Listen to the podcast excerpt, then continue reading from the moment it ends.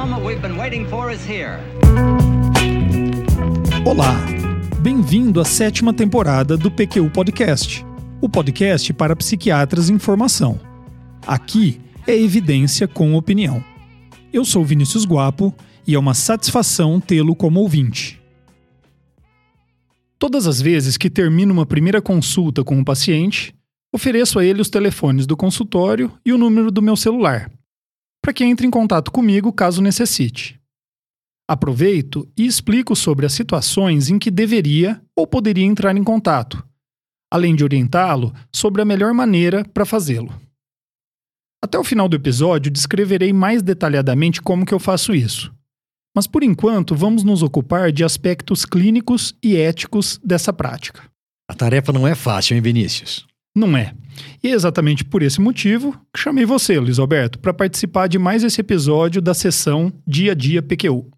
Obrigado pelo convite, Vinícius. Esses episódios com enfoque eminentemente prático são tão necessários quanto desafiadores. Geralmente carecem de consensos ou ao menos de alguma literatura publicada, mas por permearem a prática de praticamente todo psiquiatra, precisam ser discutidos. Exatamente. Vale esclarecer que o conteúdo desse episódio é fruto de nosso conhecimento técnico, de nossos estudos e de nossa experiência e não tem pretensão alguma de estabelecer protocolos para a prática clínica. Certo. É, Permita-me relembrar aqui, Vinícius, aos ouvintes que estão se iniciando no PQ Podcast, que ele é uma iniciativa independente, realizada com recursos próprios e que traz para você, psiquiatra em formação, evidências e opiniões sobre vários aspectos de nossa especialidade. Se você tem gostado, compartilhe com o R1 mais próximo de você. Se ele mal sabe onde fica o refeitório do hospital, talvez ainda não conheça o PQU Podcast. a propósito, parabéns a você que inicia nesse ano a residência em psiquiatria. Boa sorte nessa empreitada. Mas voltemos ao nosso tema de hoje: a comunicação médico-paciente entre consultas. Seria essa prática útil ou até necessária? Seria também legítima? Se sim, como conduzi-la de maneira que beneficie o paciente e atenda aos cuidados clínicos e éticos necessários? E lá vem o Vinícius com as suas perguntas desafiadoras. Vamos por partes. É útil, mas não é mandatório para o médico que ele mantenha algum tipo de comunicação com o paciente entre consultas. Perfeito. Útil, mas não mandatório. Sim, não há dúvidas de que há benefícios em que o paciente possa ter acesso a seu médico quando precisa dele. Comunicar sobre a ocorrência de um efeito colateral, tirar dúvidas sobre o efeito terapêutico esperado, pedir ajuda no encaminhamento de estressores e dificuldades cotidianas e, em situações mais dramáticas, buscar ajuda quanto à ocorrência de ideias suicidas ou sintomas psicóticos. Algumas dessas situações podem ser urgências e precisam ser tratadas rapidamente. Outras poderiam esperar a próxima consulta, mas todas serão mais bem resolvidas se receberem atenção o quanto antes. Exatamente. Muitas vezes, quando eu explico para os pacientes as situações em que eles deveriam entrar em contato comigo, muitos respondem: Doutor, eu não gosto de incomodar. Não ligaria nunca para você fora de horário. Ao que eu respondo: Olha, eu agradeço sua preocupação comigo, mas se for necessário, prefiro que me ligue e ainda o quanto antes. Sim, problema identificado, problema encaminhado. O quanto antes souber, maior a chance de intervir precocemente e com sucesso. Um paciente me contou que após ligar durante a madrugada para o seu pai, que foi ele, o Dr. Guido, quem o agradeceu por ter ligado. Ah, isso é a cara do meu pai. Ele realmente considerava que o paciente nos dá uma chance de participar de sua vida e ajudá-lo, e que esta chance é um privilégio a nós concedido. Pois é, além dos inegáveis benefícios práticos da comunicação precoce do paciente com o médico, colocar-se à disposição do paciente traz ainda benefícios mais sutis, porém não menos importantes, na construção de uma relação médico-paciente consistente. Muitos pacientes podem nunca me ligar ou mesmo escrever-me uma mensagem, mas sentem-se gratos e seguros por saberem que poderiam, caso precisassem. Ok, Luiz Alberto. Convencido então de que a comunicação entre consultas com o paciente seja útil, até desejável. mas você foi preciso em dizer que não é mandatória. E ainda colocamos em questão se é legítima. Sim, Vinícius, porque agora precisamos adicionar a essa nossa equação os problemas em potencial e as limitações dessa prática. Continue aí, eu estou te acompanhando. Vamos lá. O médico pode simplesmente não estar disponível para esse tipo de atendimento, e este é um direito dele. Além disso, o médico assistente pode não ser a figura de referência para urgências e emergências ou mesmo intercorrências clínicas mais simples no período entre as consultas. Isso é bastante comum em grandes instituições públicas ou privadas, como um hospital universitário ou uma grande clínica de um plano de saúde. É claro que todo paciente, após um atendimento psiquiátrico, precisa saber como proceder caso precise de atendimento antes da data da próxima consulta. Mas concordo que o médico assistente não precise ser necessariamente o profissional a prestar esse atendimento. O paciente pode ser orientado a ligar para um serviço telefônico de triagem, procurar um ambulatório ou um serviço de urgências e emergências médicas, por exemplo. Outro ponto muito importante a ser discutido é se a qualidade da comunicação extra-consulta é suficiente para a tomada de decisões clínicas e que tipo de decisões clínicas poderiam ser tomadas nesse contexto. Muito bem colocado, Luiz Alberto. A comunicação, seja por cartas, e-mail, telefone ou mais recentemente o WhatsApp ou outros aplicativos de mensagens, é no mínimo deficitária quando comparada a uma consulta psiquiátrica presencial. O estilo de comunicação é próprio de cada ferramenta. E além disso, perdem-se as nuances da comunicação via linguagem corporal expressões faciais, modulações da voz e muito mais. Isso. E além disso, Vinícius, há a questão do setting da consulta e da disponibilidade e do preparo do médico para atender o paciente. Em uma consulta, o médico reservou um horário, preparou-se para receber o paciente. Pode ter lido anotações de outras consultas, está livre de distrações e outras preocupações.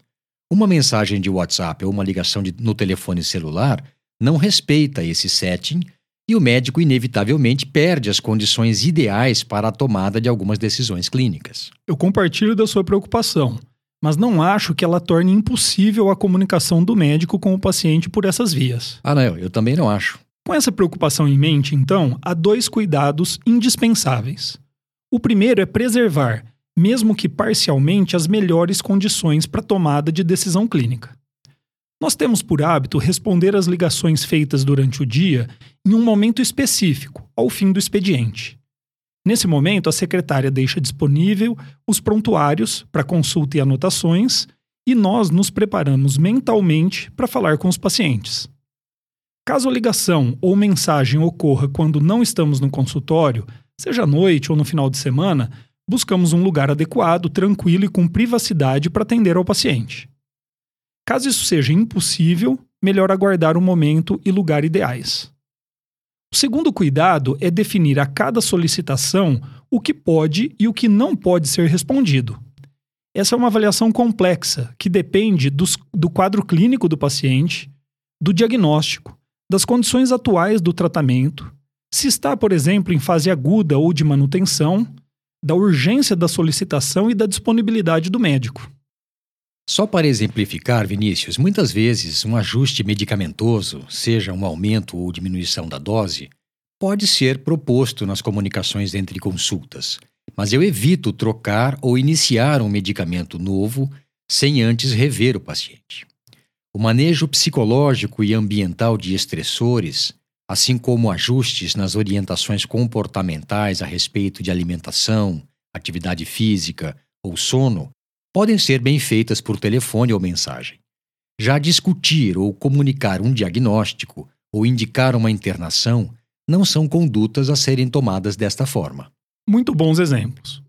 O outro elemento dessa equação, um potencial problema para a prática que estamos discutindo, é de ordem ética.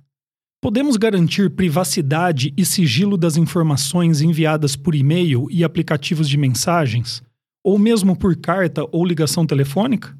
E sobre o adequado registro dessas informações. Uma revisão na literatura mostra que não há guidelines a serem seguidos a respeito do uso de aplicativos de mensagem, e isso certamente valeria para correios, e-mails e telefonemas. A Associação Médica Mundial, ao mesmo tempo que aponta o potencial benefício dessas ferramentas e encoraja seu uso criterioso e apropriado, registra a necessidade de um arcabouço legal e protocolos de segurança para garantir a coleta, armazenamento, proteção e processamento dos dados de saúde dos pacientes. Ótimo, Vinícius. Além de tudo isso, há ainda um último fator potencialmente problemático a respeito dessa prática, que é a sobrecarga do médico. Nós sabemos o quanto pode ser desgastante estar sempre disponível. Mas vamos adiante. Espere que eu vou organizar então essa equação.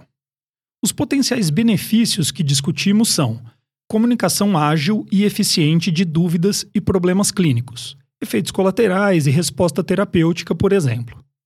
Ajuda no manejo de estressores e ainda manejo de urgências e emergências psiquiátricas, além da construção de uma relação médico-paciente consistente. Os potenciais problemas ou dificuldades são o médico por não querer ou não ter condições de exercer tal função, não ser o profissional de referência para as necessidades entre consultas do paciente. Preocupações acerca da qualidade da comunicação extra-consulta como base para tomada de decisões clínicas. Questões éticas sobre privacidade e sigilo e ainda a sobrecarga do médico. É isso aí. Obrigado, Vinícius. Com isso, eu posso embasar duas opiniões que dei anteriormente. Cada um dos potenciais problemas e dificuldades discutidos autoriza o médico a preferir não utilizar a comunicação entre consultas como uma ferramenta clínica. Por isso, a prática não é mandatória. Sobre a legitimidade, é o resultado da equação entre prós e contras aqui discutida, que pode legitimar tal prática, ou seja, existem situações específicas em que o resultado da equação é estimado como positivo, e então estaríamos autorizados a utilizá-la. Ficou muito claro. Assim, podemos entender médicos que optam por não utilizar a comunicação entre consultas, aqueles que optam por sempre utilizá-la e ainda aqueles que podem utilizá-las de maneira flexível, em diferentes doses e situações com diferentes pacientes. Estamos, o Luiz Alberto e eu, nesse último grupo. A tradição do uso da ferramenta também confere legitimidade a ela, não de maneira absoluta, mas sinaliza que muitos antes de nós refletiram sobre esse problema e contornaram dificuldades na busca da melhor prática clínica. A lembrança de seu pai e de tantos outros médicos que durante séculos ofereceram a seus pacientes comunicação extra-consulta médica valida em alguma medida tal prática. E não é só. Tal disponibilidade, levando em conta as ressalvas já feitas, agrega valor ao trabalho terapêutico. O meu pai, além do que você já lembrou, mandava um bilhete manuscrito para o paciente quando ele não comparecia à consulta marcada. Eu, que aprendi com ele, também fiz isso durante muito tempo. Nós escrevíamos assim: Prezado Fulano ou Fulana, você não veio à última consulta agendada. Gostaria de saber como tem passado e que desse notícias. Os pacientes, na imensa maioria, apreciam esse zelo para com eles.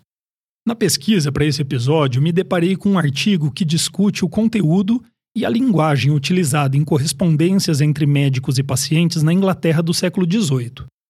Os achados e a, e a discussão são muito interessantes, mas o que mais me chamou a atenção foi o fato de existir correspondência entre médicos e pacientes desde esses tempos. É, isso não me causa estranheza, Vinícius. Naquela época, talvez bem mais do que agora, a arte médica envolvia essa prática. Muito bem, já contemplamos nessa conversa diversas ferramentas de comunicação entre médico e paciente extra-consultas. Cada uma delas tem peculiaridades, vantagens e problemas. Verdade. E a do momento, não há dúvida sobre isso, é o WhatsApp. Sim. No início da minha carreira, os pacientes ficavam muito satisfeitos com o fato de eu oferecer meu celular a todos eles.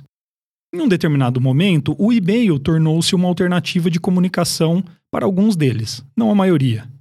Mas hoje em dia há uma preferência inegável pelo WhatsApp.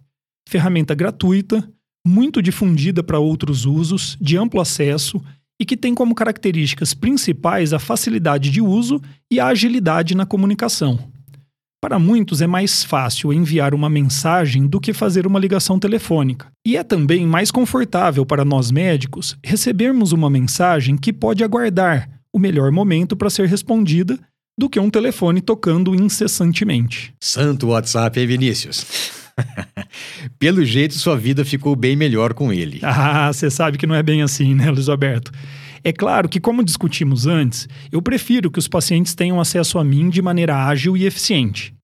Mas essa facilidade inevitavelmente facilita abusos e leva muitas vezes à sobrecarga.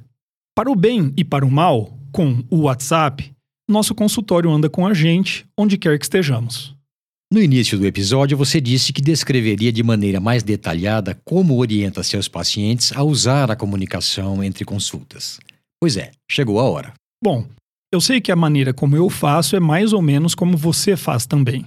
Não há nada de extraordinário, apenas a sistematização da prática. Sempre que me encaminho para a finalização da primeira consulta com o paciente, digo que estou à disposição para que ele se comunique comigo antes de voltar para a próxima consulta. Qualquer dúvida ou dificuldade, você pode me ligar. Vou adiante dizendo que a maneira mais fácil e rápida para falar comigo durante a semana, em horário comercial, é ligando no consultório e deixando um recado com a secretária. Digo, costumo retornar as ligações no final da manhã ou final da tarde. Se for algo mais urgente, avise as secretárias para que eu tente retornar o quanto antes. Além disso, eu anoto meu celular e digo que, para situações de urgência, à noite ou nos finais de semana, o paciente pode usar meu celular. Então eu explico. Mas há um combinado sobre o uso do celular. Se eu não atender ou estiver fora de área, você precisa me deixar uma mensagem, que pode ser na secretária eletrônica ou uma mensagem de WhatsApp. Assim que eu tiver condições, vou retornar para você. Por fim, digo que se o paciente preferir me escrever pelo WhatsApp, ele pode, mas que pode levar até um dia para que eu responda essas mensagens. Se for algo urgente, ligue termino pedindo que não usem mensagens de áudio.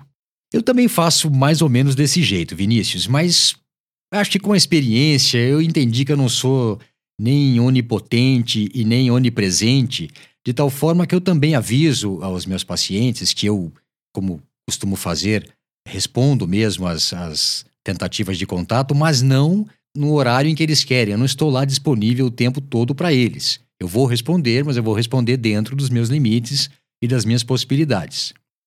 E mesmo assim, com todo esse cuidado, ainda vai haver situações difíceis de se manejar, não é? Sim, esse é apenas o começo. Um bom começo, eu diria.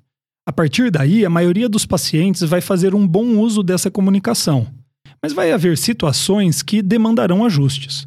Por exemplo, existe uma parcela de pacientes que eu percebo que se comunicam mal pelo WhatsApp, ou mesmo tendem a fazer um uso exagerado da ferramenta. Quando é o caso, explico que nossa estratégia não tem funcionado e que eu prefiro que sempre que precisar falar comigo, o paciente me ligue. Por outro lado, há aqueles que não ligam ou escrevem nunca, mesmo quando estão em necessidade. Com estes, posso combinar que me liguem ou escrevam uma ou duas vezes por semana por um período, em dia e horário programados, para darem notícias sobre seu estado. As estratégias são essas, Vinícius, mas não podemos negar que tem sido um desafio encontrar a melhor medida entre os benefícios e os potenciais problemas do uso da comunicação entre consultas com nossos pacientes. O fato de tanto a demanda quanto a disponibilidade de ferramentas estarem só aumentando faz com que, quando pensamos que chegamos a um esquema ótimo, vem uma novidade e lá vamos nós de novo. É isso mesmo. E com esse comentário que nos lembra que não devemos nos acomodar e que nos mantenhamos abertos às novas tecnologias, mas cientes de que, junto com facilidades, podem vir problemas e eventual sobrecarga, chegamos ao fim desse episódio do PQ Podcast. Muito obrigado, Luiz Alberto. Foi um prazer, Vinícius. Eu que agradeço. Um abraço a todos. Um abraço a todos. Acesse a nossa página no Facebook e siga-nos no Instagram para ficar por dentro de tudo o que acontece no PQU Podcast. Confira em www.pqpodcast.com.br todos os episódios já publicados, com as respectivas referências, organizados por data, autor e sessão. Agradecemos sua atenção.